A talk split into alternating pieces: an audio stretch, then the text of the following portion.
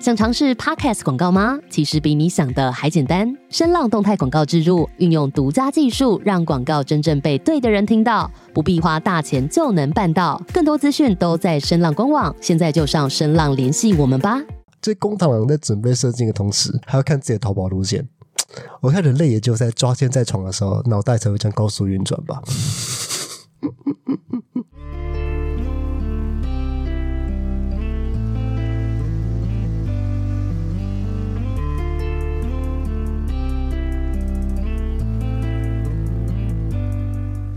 欢迎收听，你又知道了。每周让你知道一件你可能不知道的事。我是老八。哎，没错，今天没有黄鑫。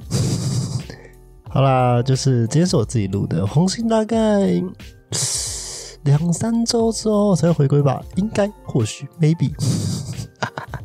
好，那今天是难得自己个人录，好不好？今天我们回归我们科普频道的本质，拜托，我是你又知道了，我们是在科普那些莫名其妙的知识，所以这一集没有闲聊，没有新三色，今天我们就来认真的科普一些东西。那么今天要聊些什么呢？我们今天来聊，诶，动物是如何做爱的。说好不提新三色的呢？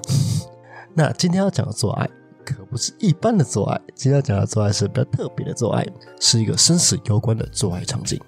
想象一下，你的女伴在床上说要把你吃掉，结果做完之后，她真的把你吃掉了，你会怎样呢？没错，今天要聊的就是冒着生命危险做爱的螳螂以及黑寡妇蜘蛛的故事。诶，那为什么会想提这两种生物呢？主要是因为这两种生物都有一个非常重要的特性，就是在研究当中很常会看到母螳螂或是母蜘蛛，它会直接在交配之后把公蜘蛛、公螳螂给直接吃掉。那这种现象叫做性食同类。而性食同类，它指的是部分动物在交配过程当中或交配后把配偶吃掉的一种现象，这个叫做性食同类。诶，那经过观察，就是雌性把雄性吃掉的几率比较高。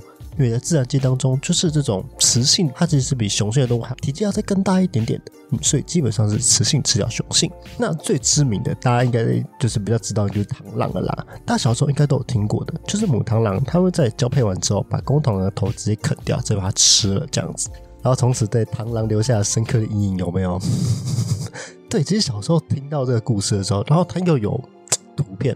它的图片就是一就是交配完，然后一只母螳螂去叼着公螳螂的头，然后公螳螂就是只剩躯干在那边。想说，看发生什么事了？这是完完全全的，就是那个童年阴影，你知道吗？而且这个公螳螂它真的非常非常的敬业。通常母螳螂在把在吃公螳螂的时候，它会直接把头直接咬掉这件事情。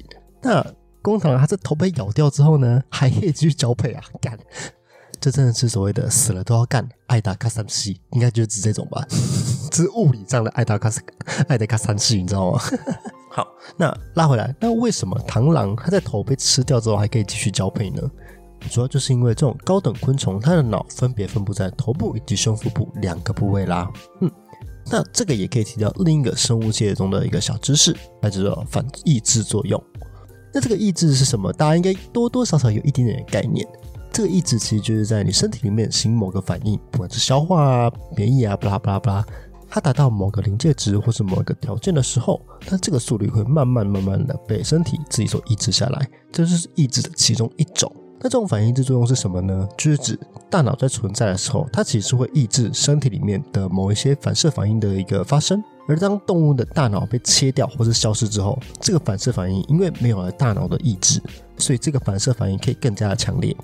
那刚刚就有说到了，哎，螳螂是有两个脑部的，那头部的那个脑，它其实就是有一个抑制交配反射的一个功能。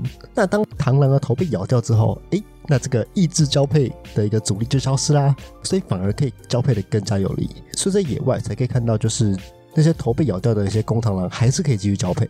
对，嗯，真的是那个爱到卡卡生气，就是死了都要干的一个概念。那甚至还有一些研究人员有做过实验。就是把头部整个切除掉之后，即使在没有母螳螂的环境下，公螳螂还是会出现所谓的交配反射的动作哦。哎，那大家不觉得，这真的是生物演化的极致吗？这完完全全就是公螳螂们，它为了要适应随时随地都有可能被母螳螂吃掉的威胁，而演化出来的超有用性状，你知道吗？这个天择超级有效。如果说你没有这个性状的话，我觉得应该全死了。毕竟你交配完。就被母堂干掉了嘛，你就是连找下一个女伴的机会都没有啊。所以剩下的只有这些死了还能继续干的螳螂们。所以这个形状也被完完全全的保存了下来。哇，真是鞠躬尽瘁，死后已。佩服佩服佩服佩服。对，那这个也让我想到，就是 D 卡还有 PDD 上面有很多什么呢？大头管不住小头的例子。哇，说不定就是这种反义之作用太弱了，所以才会被小头控制吧？也有可能是因为大脑不够发达的关系啦。好，对不起，我乱讲了。嗯，那另一个例子就是所谓的黑寡妇蜘蛛。黑寡妇蜘蛛又被称之为红背蜘蛛。那这个图片我也会放在 IG 上面给大家看。那这黑寡妇蜘蛛为什么叫做黑寡妇蜘蛛呢？其实就是因为母的红背蜘蛛也有把雄的红背蜘蛛吃掉的一个特性啦。所以因为把它吃掉了嘛，所以就变成寡妇了。那这些母的红背蜘蛛是如何吸引这些雄的红背蜘蛛来交配，甚至把它们吃掉的呢？它们其实是会散发出一些费洛蒙，然后去吸引这个雄蜘蛛。其实有点像是在西斯版或是 Tinder 上面约炮的一个概念啊。当然，母蜘蛛发了之后，一堆人下去排队留言啊。而这些被吸引的那个雄蜘蛛，他们就会到它的蜘蛛网上面去表达自己的交配意愿。而幸运的雄蜘蛛，它就可以顺利交配，然后被吃掉。如果你遇到的是一个饥渴难耐、不知道饿了多少天的母蜘蛛的话，啊，那应该直接被吃掉了。那这些母蜘蛛们，它们要如何在交配途中抓住公蜘蛛呢？基本上就在交配时，当雄蜘蛛将精液注入了母蜘蛛的身体的同时，母蜘蛛它同样也会把毒液注入到雄蜘蛛的体内，就是一个你射了我也射的概念呐。然后注了毒液之后，它就是直接躺在那边，因为麻痹的一个状况。那么蜘蛛就可以等饿了之后，再慢慢的把它吃掉，这样子。好，根据统计，有八成以上的公蜘蛛，它会在首次交配的过程当中死掉，就是很少很少有第二次交配几率的啦。如果说可以活下来，都是天选之人，有没有？求生万。那为什么会有这种性食同类的一个现象发生呢？这其实就有很多不同的主张啦。有人主张就只是因为单纯的饥饿造成的一个反应。也有人认为是想要养育健康的下一代，甚至还有人认为说，哎，就是这是雄性动物们以自身为饵来换取异性青睐的一个阴谋论就对了。但如果我说真的是这个阴谋论的话，哇，这些动物是狠人，你知道吗？直接牺牲自己成全大众啊，厉害啊，厉害了！那就有研究人员拿红背蜘蛛做实验啦。那实验统计了下来，就是哎，如果说母蜘蛛它是有吃掉雄蜘蛛的话。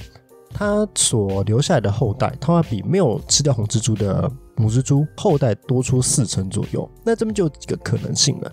第一个，有可能就是因为没有吃掉雄蜘蛛的母蜘蛛，它其实还是处在饥饿状态，没有足够的能量可以进行繁殖。嗯，繁殖能力是较差的。另一个可能性也是，哎，被吃掉这些雄蜘蛛，它们其实性交的时间比没有吃掉的还要长上两倍之多，所以可以留下来的后代也当然是比较多的。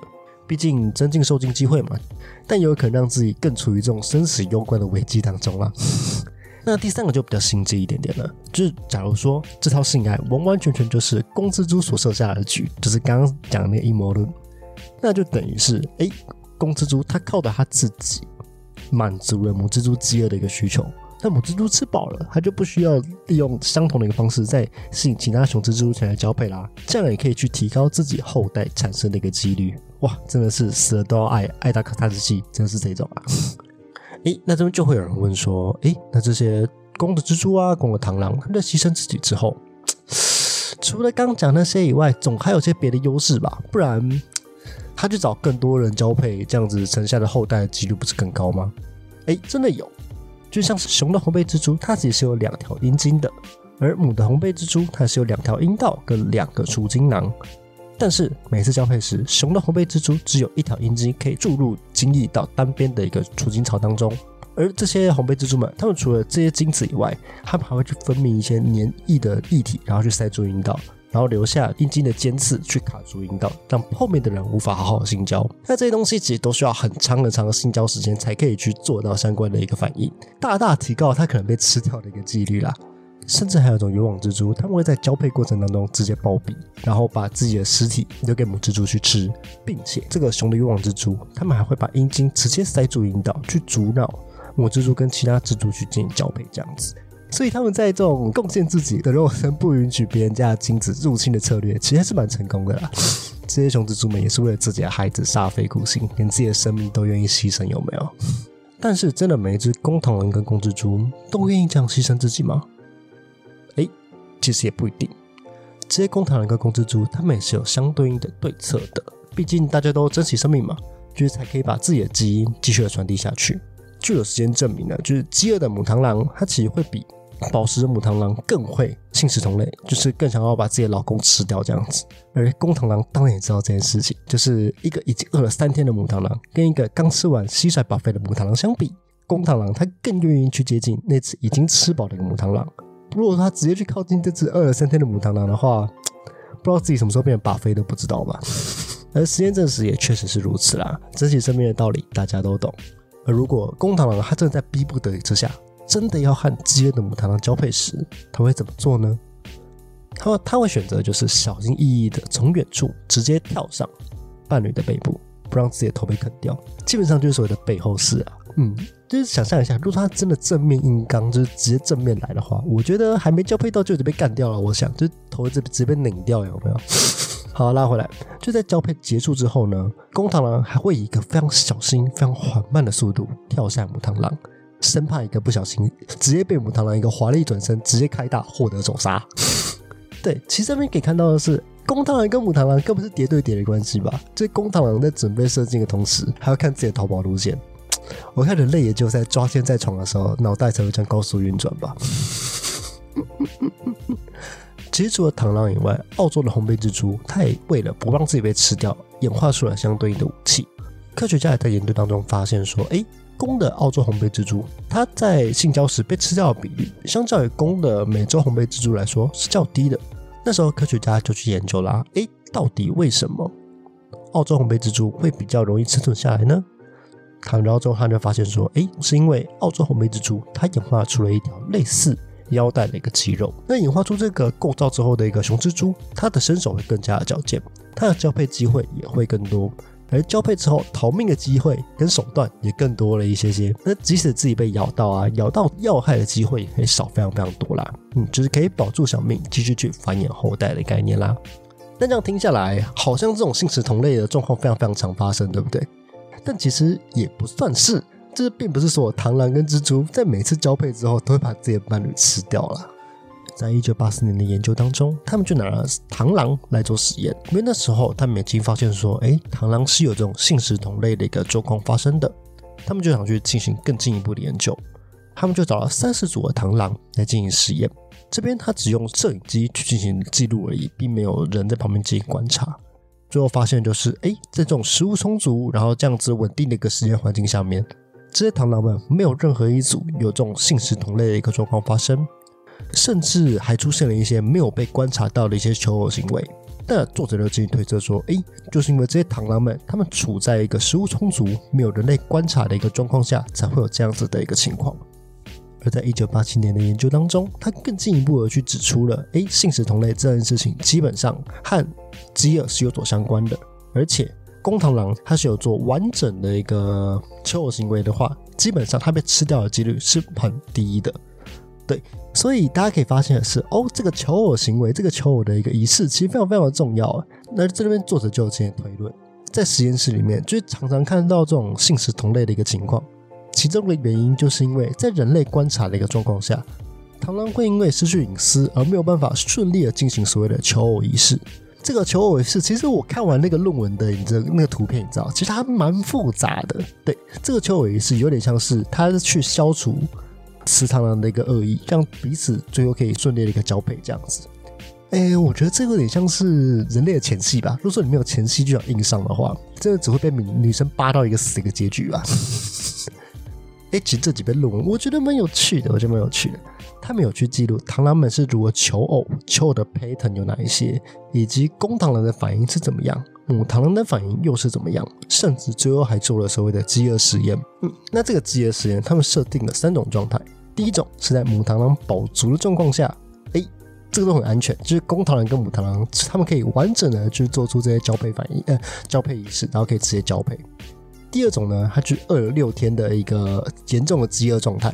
这种时候，他把母螳螂跟公螳螂放在一起。这种时候呢，母螳螂跟公螳螂它是完全没有任何的交配作用的，是母螳螂会直接去攻击公螳螂，尝试把它吃掉，根本无心交配。那第三种就是饿了三天的中度饥饿状态的螳螂们。那这个状态下，六只母螳螂们有五只在交配时或交配前就把公螳螂吃掉了。所以可以知道的是，哎，母螳螂就是它们把这种公螳螂吃掉的主要原因，还是因为饥饿的关系啊。对，如果说真的饿到一个极致，它根本连交配都不想交配，这样直接把你干掉了。对，我觉得这东西蛮有趣的，蛮有趣的，是想跟大家分享一下。哎，最近我最近看到一本书，它叫做《性不信有关系》，它在讲很多的一些动物之间性相关的一些东西，我觉得很有趣。我觉得这东西值得大家去看一下，就是做一个小小的科普这样子。好，那今天大概是这个样子，那个短小精干的科普小卷集，那分享给大家。好，那今天的节目就先到这一边，我是老八，我们下次再见，拜拜。